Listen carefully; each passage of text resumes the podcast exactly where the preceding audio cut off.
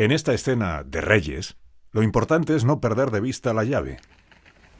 La llave que sostiene el emir de Granada, Boabdil, abre las puertas de la ciudad y está a punto de cambiar de manos varias veces. Es el 2 de enero de 1492. No desmontéis, Boabdil el Chico. Le detiene Fernando. Pues vos sois tan rey como nos. Boabdil, derrotado, le tiende la llave al rey. El rey se la da a la reina Isabel. Isabel se la entrega a su hijo Juan, que está a su lado. Y Juan la pone en las manos del conde de Tendilla, futuro capitán general del reino y alcaide de la Alhambra.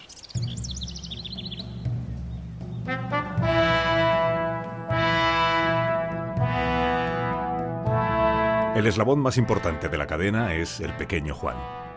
La toma de la ciudad musulmana es la culminación del reinado de los reyes católicos, pero de poco sirve si no puede garantizarse el futuro.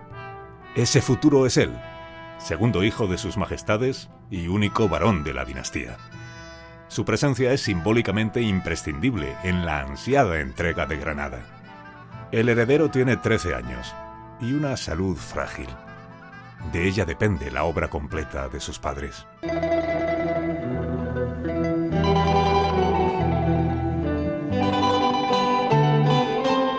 ...1492...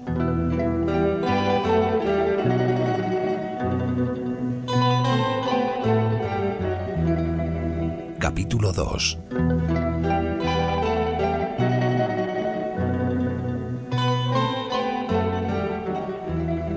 Cortar y desatar.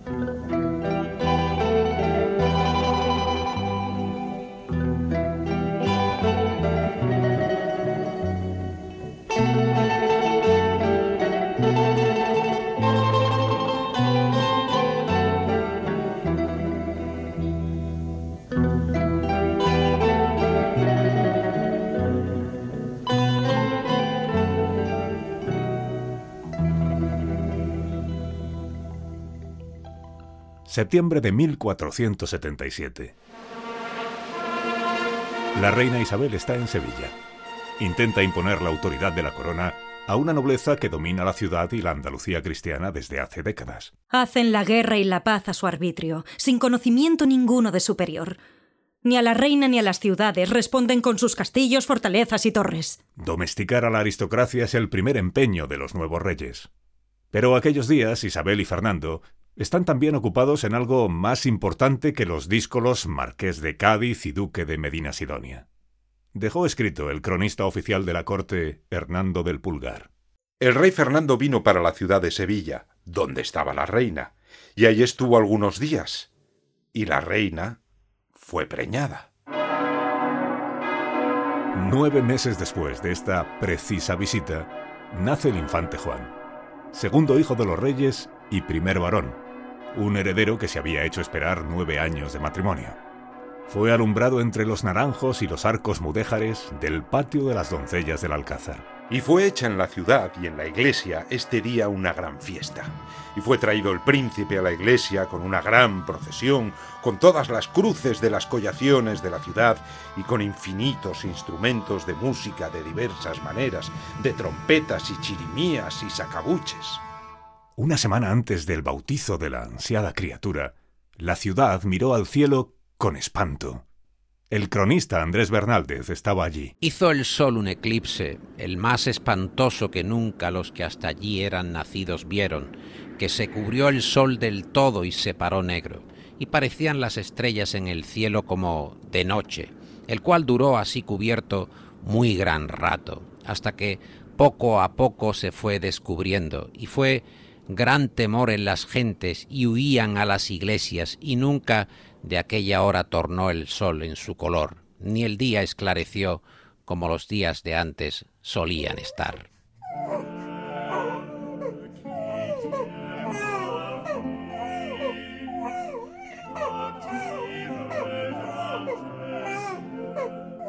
No era el mejor presagio para un bebé nacido con labio leporino y calenturas pero era el heredero de un reino que en 1478 era cada vez más fuerte, cuyas guerras de poder estaban prácticamente extinguidas y cuya condición de doble monarquía inspiraba temor en Europa.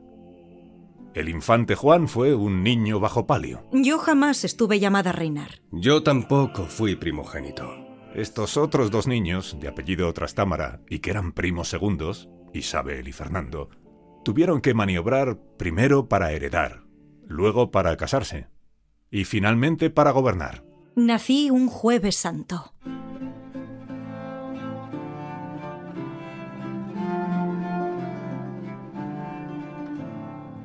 Isabel era la tercera de tres hermanos en la línea de sucesión.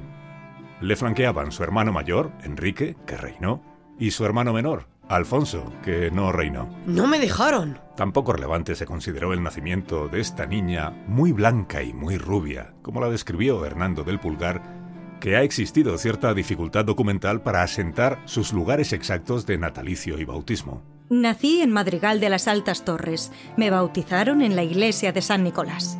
Isabel recibió formación de infanta en sedes menores de la corte y vivió toda su juventud ya bajo el trono de su hermano Enrique, hijo de otra madre. El turbulento reinado de Enrique IV fue tormento para Castilla y escuela para Isabel. Yo siempre le juré lealtad como rey. No siempre cumplió, pero la joven Isabel, de momento, observa.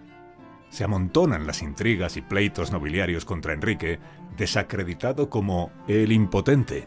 Precisamente cuando consigue por fin concebir heredero, tras un primer matrimonio fallido y siete años de unión con su segunda esposa, es cuando más arrecian sus opositores. Habían maculado su persona real, diciendo que no era hábil para reinar y que era hombre afeminado, y que había dado la reina, su mujer, a su privado Beltrán de la Cueva, a quien hizo duque de Alburquerque, cuya hija afirmaban que era aquella doña Juana, y que estaba envuelto en lujurias y vicios desordenados y otras cosas feas.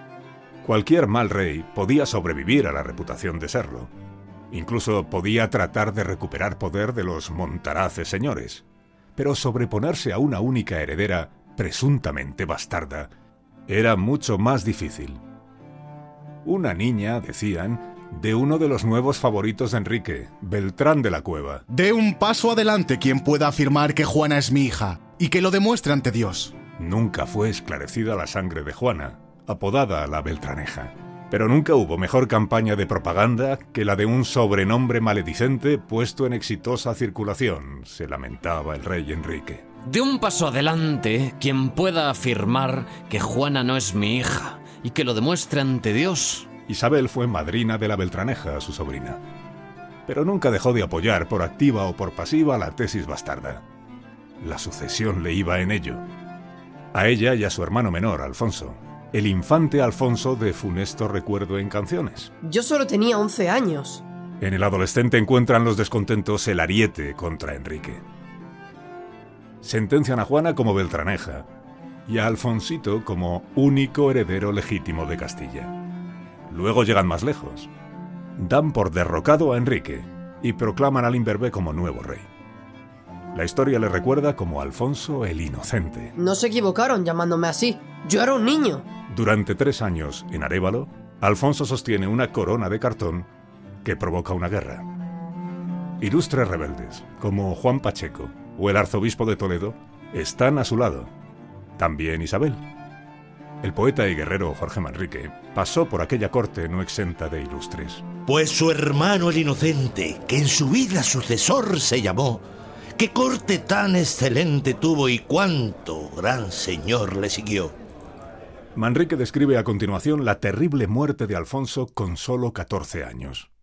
Unos cronistas dirán que de pestilencia, otros que envenenado con la trucha empanada que cenó la noche anterior a enfermar. Yo era el heredero.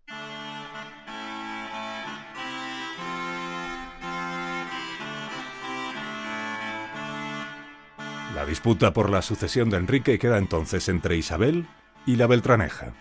Los rebeldes no dudan en apoyar a la primera e incluso en postularla ya como reina, como hicieron con el malogrado Alfonsito. Pero Isabel no tiene prisa. Yo siempre le juré lealtad como rey.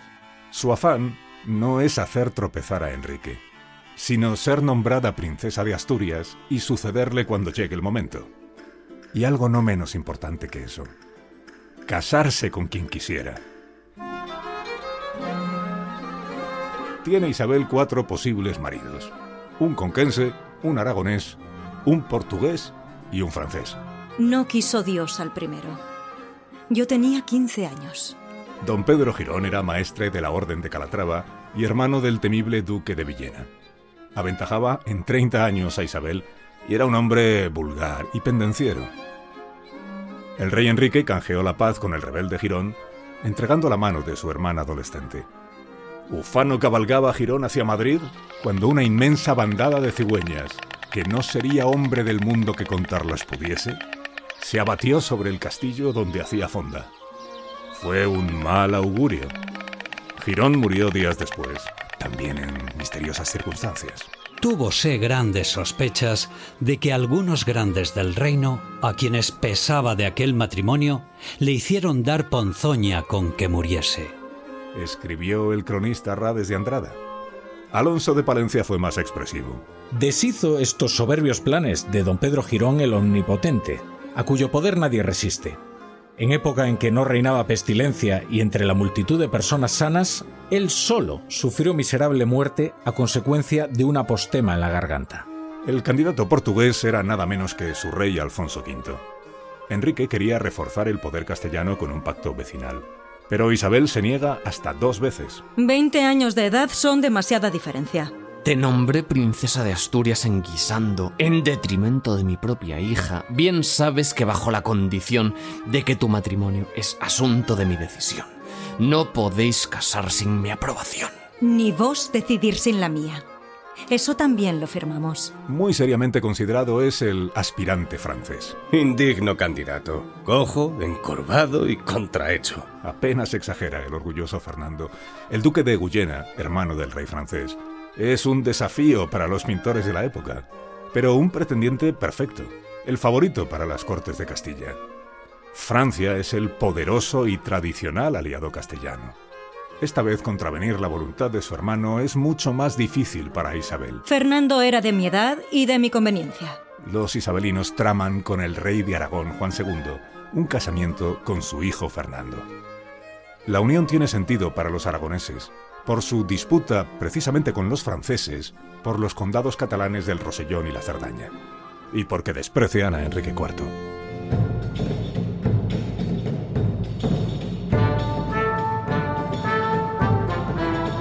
Fernando tiene un año menos que Isabel. Es gallardo, guerrero y mujeriego. Es ya todo un rey de Sicilia y tiene intuición de poder. En su famosísima obra El Príncipe, Nicolás Maquiavelo exaltó su seso político. Ninguna cosa le granjea más estimación a un príncipe que las grandes empresas y las acciones raras y maravillosas. De ello nos presenta nuestra era un admirable ejemplo en Fernando de Aragón, actualmente rey de España. Los talentos de Fernando no estaban con certeza destinados a reinar, pero la muerte de su hermano mayor, Carlos de Viana, tras mil batallas y desacuerdos familiares, dejó expedito su camino. Un camino principesco que necesitó precisamente, al decir maquiavélico, de una acción rara y maravillosa.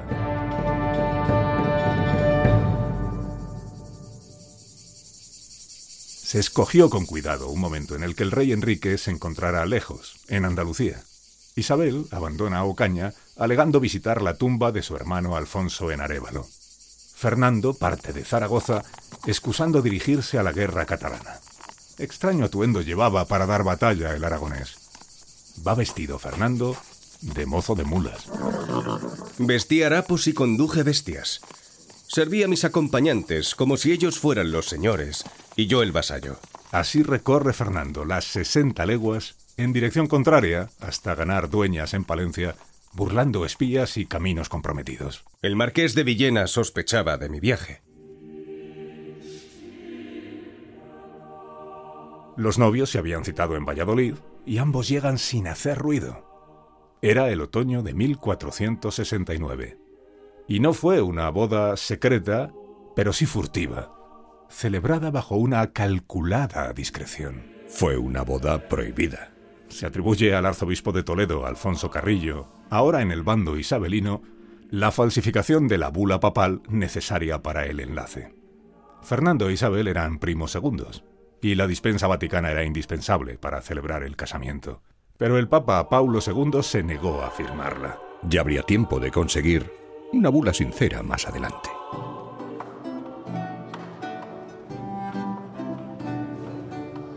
Isabel y Fernando se conocen en la noche del 14 de octubre de 1469, cinco días antes del enlace. Fue en el Palacio de los Vivero de Valladolid. Ese es. Con estas dos palabras se da la última puntada a la trama. Con su mirada, Gutiérrez de Cárdenas, contador mayor de Castilla, señala en la sala a Isabel, quien es su prometido entre la multitud.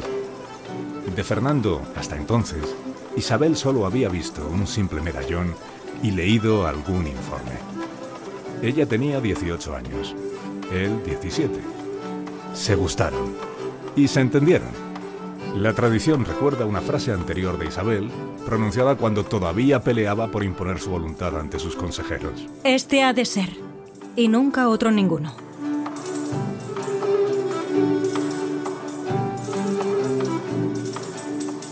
...1492...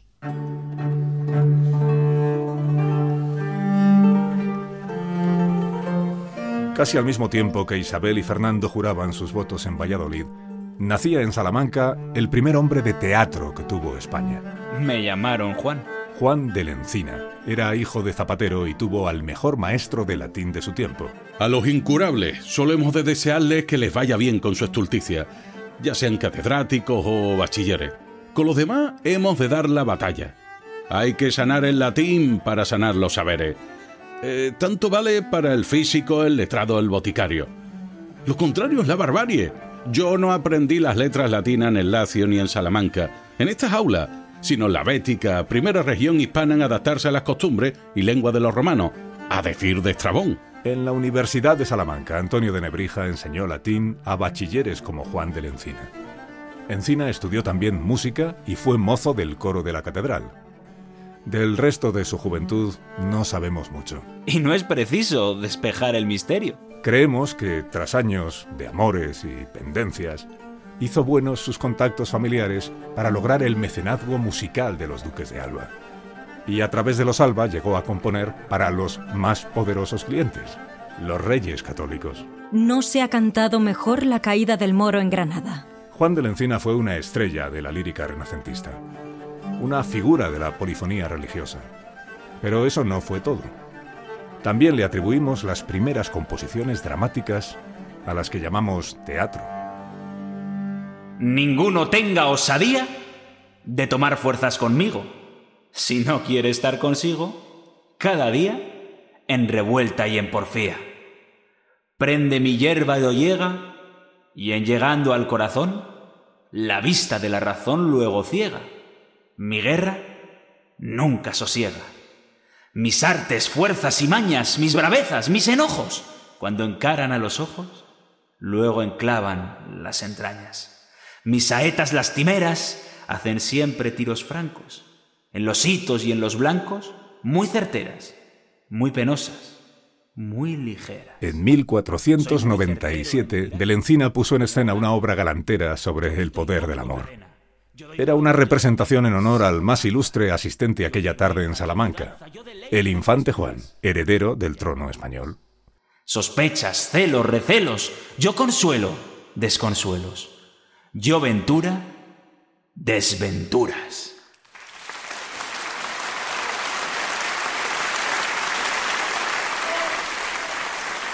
El momento era escogido.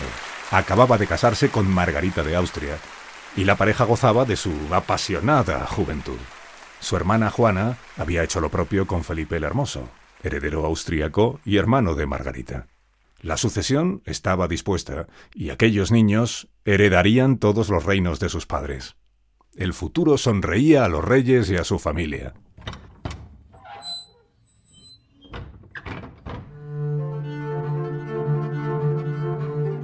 Dieciocho años antes, no faltó tampoco pasión a Isabel y Fernando.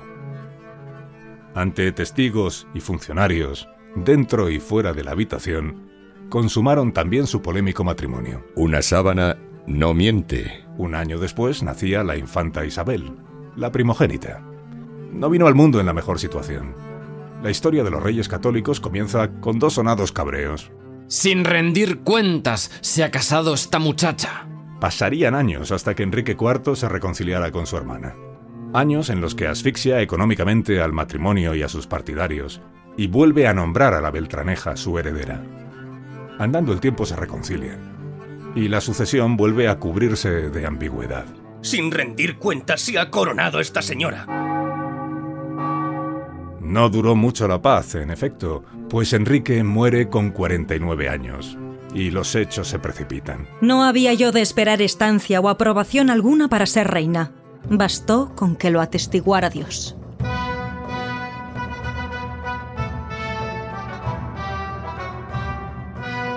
Isabel se corona por su cuenta y riesgo en 1474.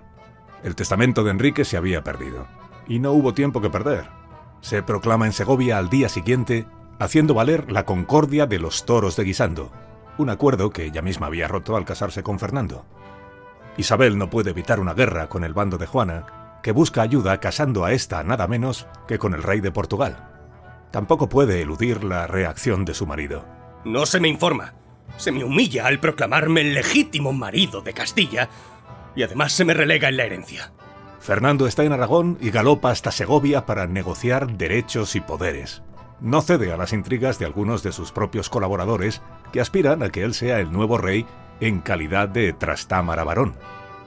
Sí cede al empecinado empeño de Isabel de que en caso de morir la reina, el poder vaya a parar a sus hijos y no al marido. Por lo demás, Fernando logra ser nombrado rey de Castilla y no simple consorte. Primeramente, que en la titulación de las cartas, patentes de justicia y en los pregones y en la moneda y en los sellos aparezcan ambos los dichos señores rey y reina, y estando presentes o ausentes, el nombre del rey haya de preceder al de la reina, pero las armas de Castilla y León precederán a las de Aragón. Isabel concentra algunos poderes especiales en Castilla, pero ambos compartirán efigies, prerrogativas y honores. Ambas coronas y sus instituciones permanecen separadas, pero los poderes quedan cruzados e igualados entre sus monarcas. Tanto monta, monta tanto. Insisto en que nada tengo que ver con ese lema. Largamente se dirá que el ilustre gramático Antonio de Nebrija, un hombre no precisamente modesto, inspiró que los reyes católicos adoptaran este emblema. Hace bien don Antonio en negarse este logro, pues las fechas difícilmente cuadran para sostenerlo. En todo caso, si me permite, la historia reviste interés. A decir del historiador romano Quinto Curcio, Alejandro Magno se encontraba en la ciudad asiática de Gordio cuando fue tentado con aquel nudo imposible de desatar. Quien lo consiguiera, le prometieron, dominaría Asia. Alejandro resolvió tajarlo de un espadazo y proclamó, tanto vale cortarlo como desatarlo. Y así llegó hasta nosotros, la premisa tanto monta cortar como desatar.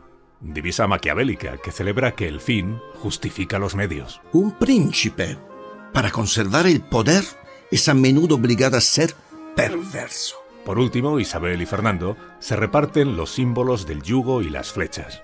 El yugo es para él porque la Y era la inicial de Isabel. Las flechas son para ella porque la F es la inicial de Fernando.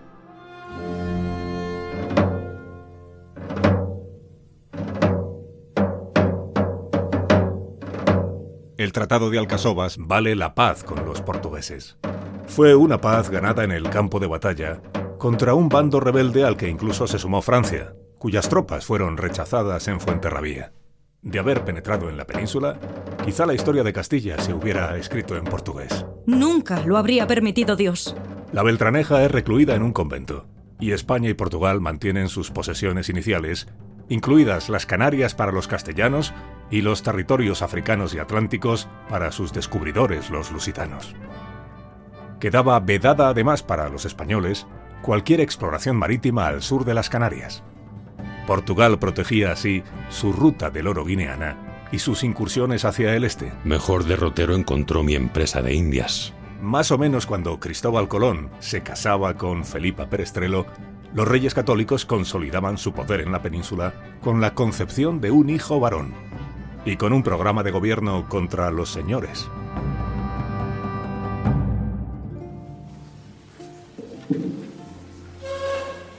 No habréis de dudar más de mi lealtad, Majestad, ni de la de los conversos que me siguen.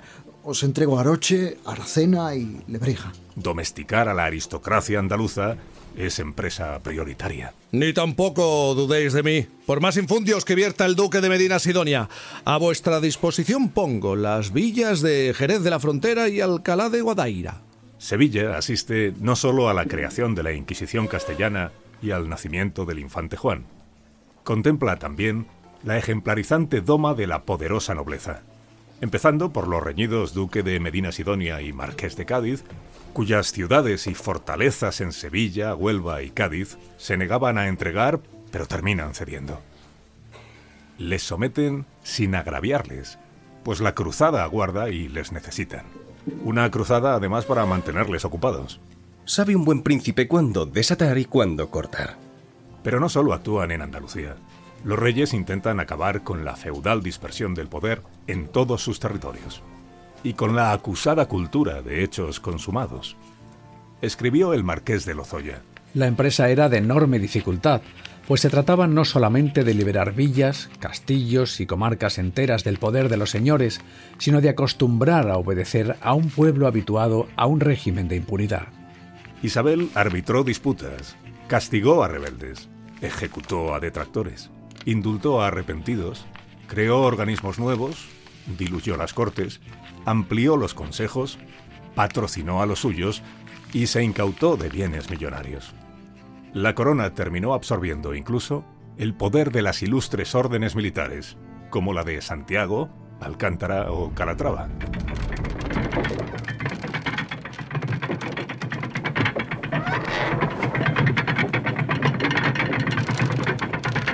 La España de los castillos y las torres, símbolo del poder señorial y atrincherado, abre paso a la autoridad real de palacios, ciudades y concejos.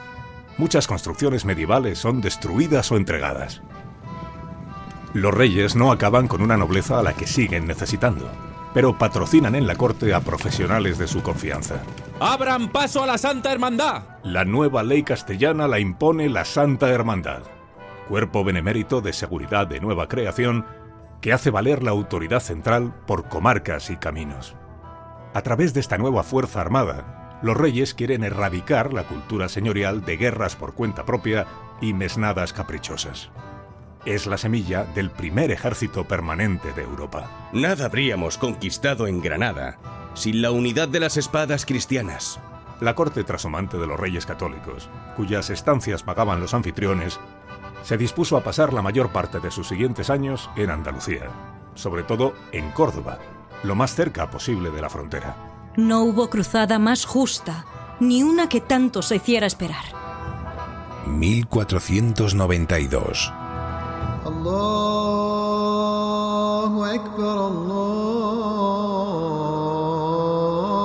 Allí seguía Granada, llamando a la oración.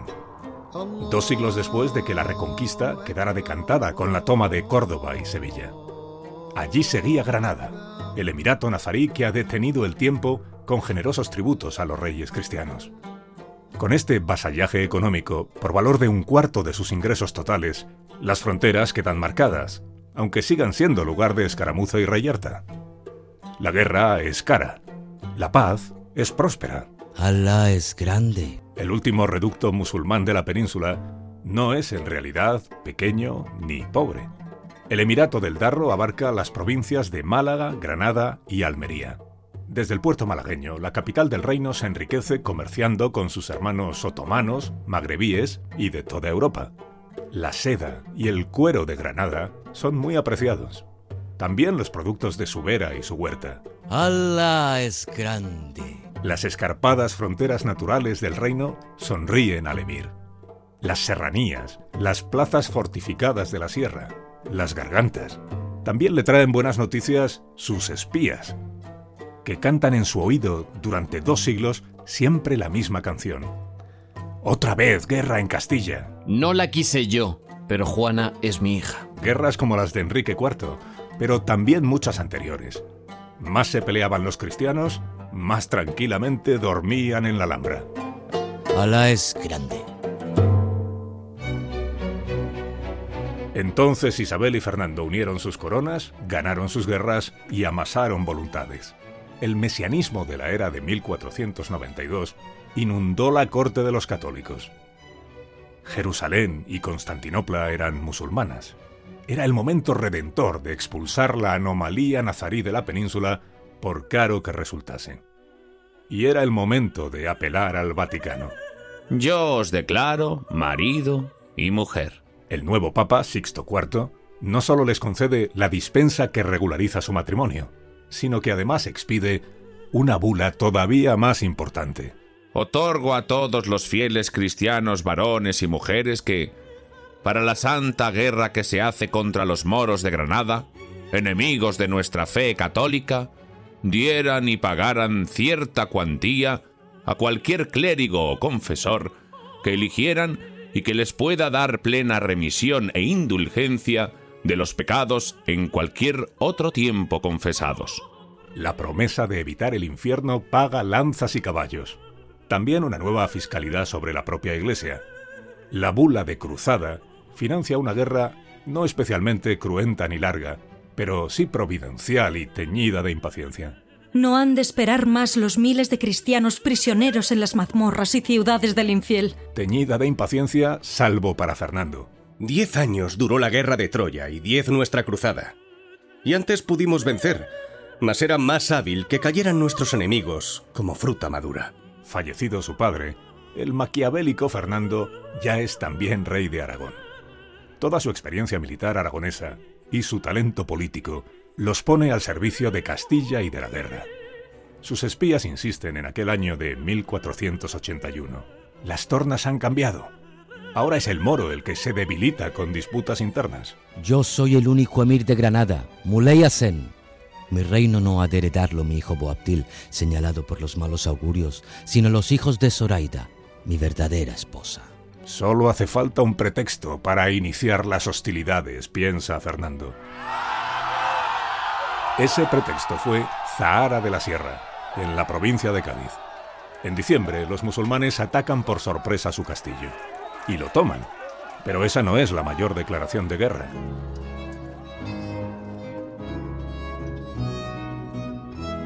¿Me preguntáis de buen grado, emisario cristiano, por qué no hemos pagado este año nuestra gabela de doblas de oro?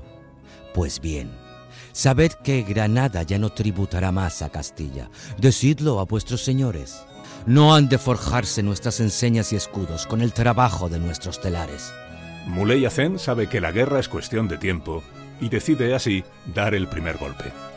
Las fuerzas de Fernando se disponen entonces al contraataque, pero no sería en Zahara.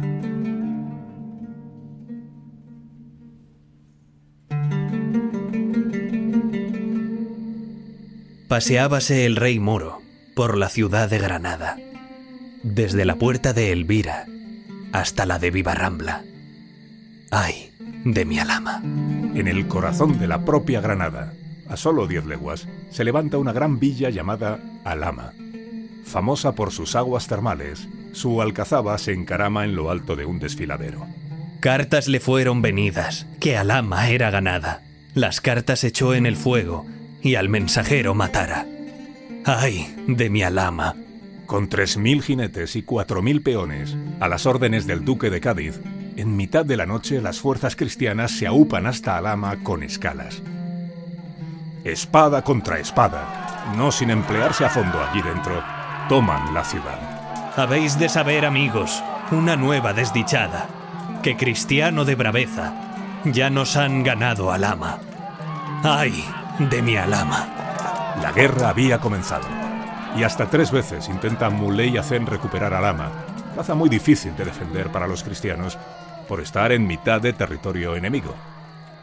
Ruegan consejeros y soldados que quizá es empresa más barata entregarla, pero se atribuye al marqués de Cádiz una negativa piadosa. Dios ha puesto en nuestras manos esta fortaleza. Él sin duda nos dará fuerzas para conservarla. Alama se canta como símbolo, también lugar de milagros.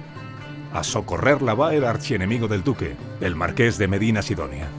Uniendo fuerzas ambos detractores, Alama resiste a carísimos ataques musulmanes. Dios es grande, mis soldados. Los granadinos culpan a Muley Hazen de iniciar una guerra que no pueden ganar.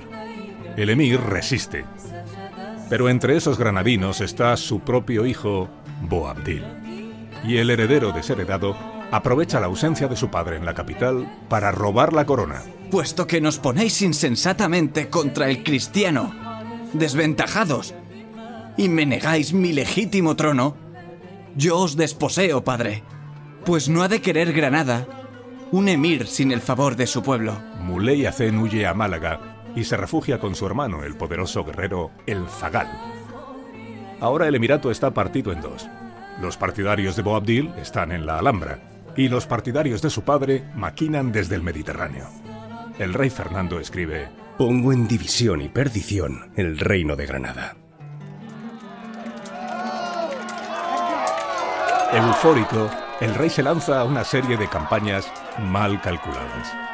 Es claramente derrotado tratando de tomar Loja, difícil villa granadina, y la Axarquía, comarca malagueña más complicada aún. La guerra está verde. Es la primavera de 1483, y el esfuerzo cristiano empieza a flaquear ante la fe de Muley Hacen y su hermano el Zagal. Las noticias de sus victorias y su popularidad llegan a la capital del reino. Boabdil se pone celoso. Tiene 20 años, dudosa legitimidad y ninguna victoria que ofrecer a su gente. Yo también puedo ganar batallas. Fernando el Católico está de suerte. El suegro de Boabdil, Ali Atar, heroico alcalde de Loja, enciende los ímpetus guerreros de su yerno. Me informan de que la villa cordobesa de Lucena está mal defendida, le dice. Podemos tomarla. Boabdil y Ali Atar caen sobre Lucena con un ejército combinado de 9.000 peones y 800 jinetes. Pero el conde de Cabra les ha detectado antes. Sin factor sorpresa, los moros pierden la batalla. Son derrotados y sucede lo peor. Boabdil es capturado por los hombres de Fernando. Os ayudaré a vos, Boabdil, contra vuestro padre y vuestro tío. No os burléis y ajusticiadme de una vez. Fernando no ve provecho alguno en hacerlo. Todo lo contrario, fortalece los intereses de Boabdil y nutre sus ejércitos. A cambio, el musulmán le rinde obediencia. Necesita más que nunca la ayuda del cristiano. Alá es grande. Porque Muley Hacen ha aprovechado la incursión guerrera de su sobrino para recuperar Granada. Boabdil se refugia en Almería, tercer vértice del reino. La guerra civil nazarí da así su siguiente vuelta de manivela. Los cortesanos de Fernando susurran a su rey, pongamos a Boabdil de nuevo en la Alhambra y la Alhambra será vuestra. 1492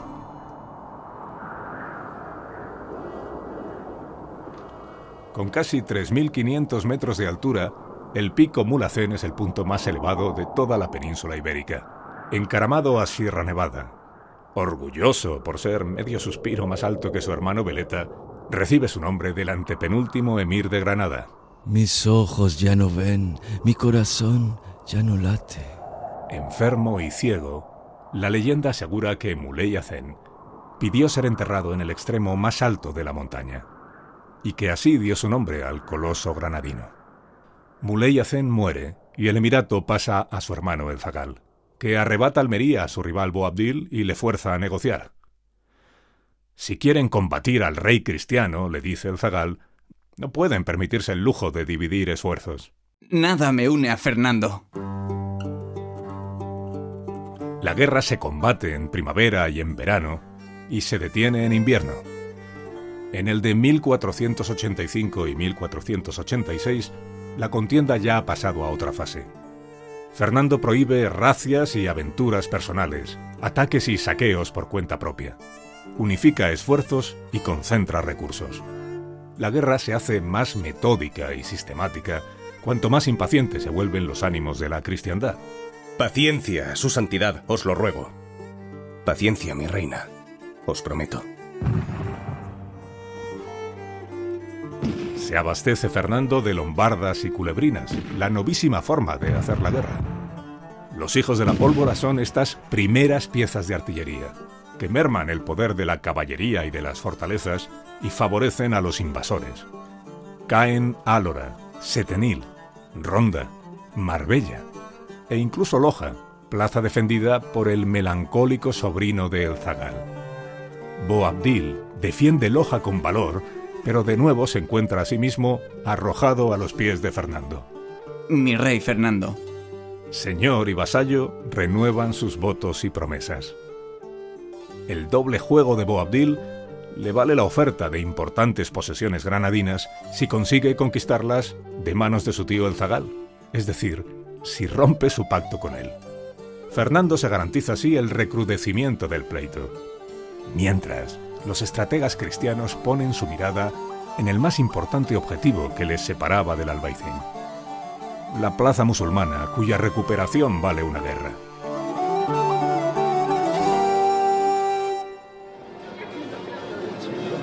La ciudad de Málaga, según nos pareció, es puesta casi en fin de la mar de Levante, a la entrada de la mar de Poniente y cerca del estrecho de Gibraltar, que parte la tierra de España con la tierra de África.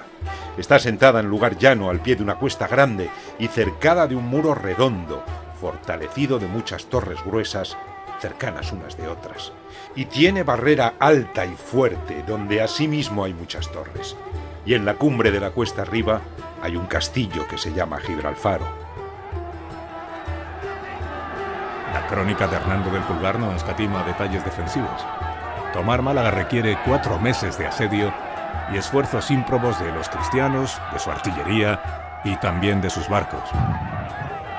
El hambre, el calor e incluso la peste de aquel verano de 1487 no parecen quebrar la voluntad de los gomeres africanos que defienden la ciudad. Fernando extrema el ingenio de sus artilleros. Las nuevas artes de la guerra del Renacimiento van a doblegar la fortaleza, pero la victoria precisa algo más. El rey hace venir al mejor soldado de su reino, al menos al soldado que más podía levantar la moral de su tropa. Circula hasta Córdoba el infundio de que la reina vuestra señora ruega a su marido que levante este cerco, así para protegerle de la peste, así para salvar a Castilla de una derrota inevitable. Pues bien, aquí está la reina. Y la reina os jura que detrás de esos muros infieles, vacilantes, carcomidos por nuestro fuego elegido, os espera el mismo paraíso, el paraíso de una España toda ella cristiana. Málaga cae un 18 de agosto. Famosamente, los reyes no tienen piedad con los malagueños. La mayoría son convertidos en esclavos. Sépase que caro lo pagará la plaza que ofrezca semejante resistencia. Granada se queda sin su gran puerto marítimo. También sin su penúltimo emir, el Zagal. Ha acudido a socorrer Málaga, tal y como planeaba Fernando, y Boabdil ha caído de nuevo sobre el trono. Será el último emir de Granada, tal y como juraban las profecías que acosaron su adolescencia. Me apodaron el desventurado. Y fueron cayendo Vera, Vélez Blanco y Vélez Rubio. Y más costaron Baza y Almería, y las granadinas Guadix y Almuñécar. Nada debo a Fernando. Finalmente, la capital del reino queda aislada en 1490. Boabdil se niega a entregarla, como en realidad había pactado con Fernando.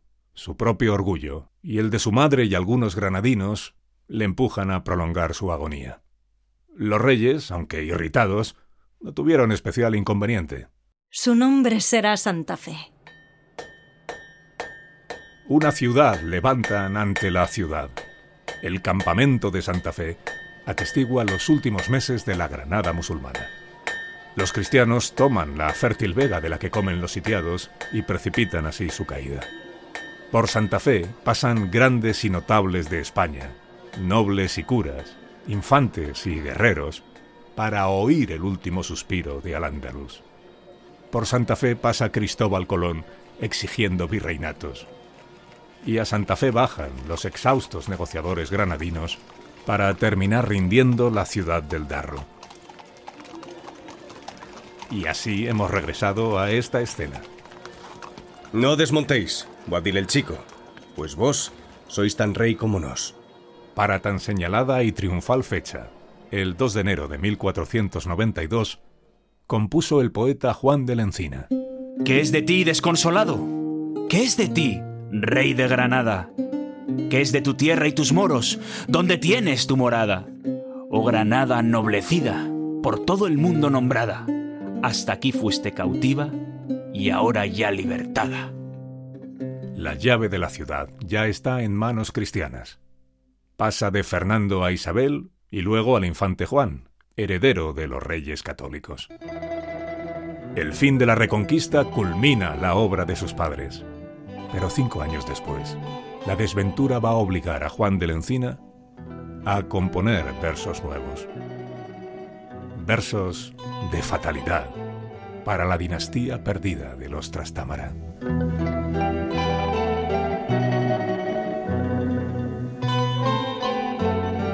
1492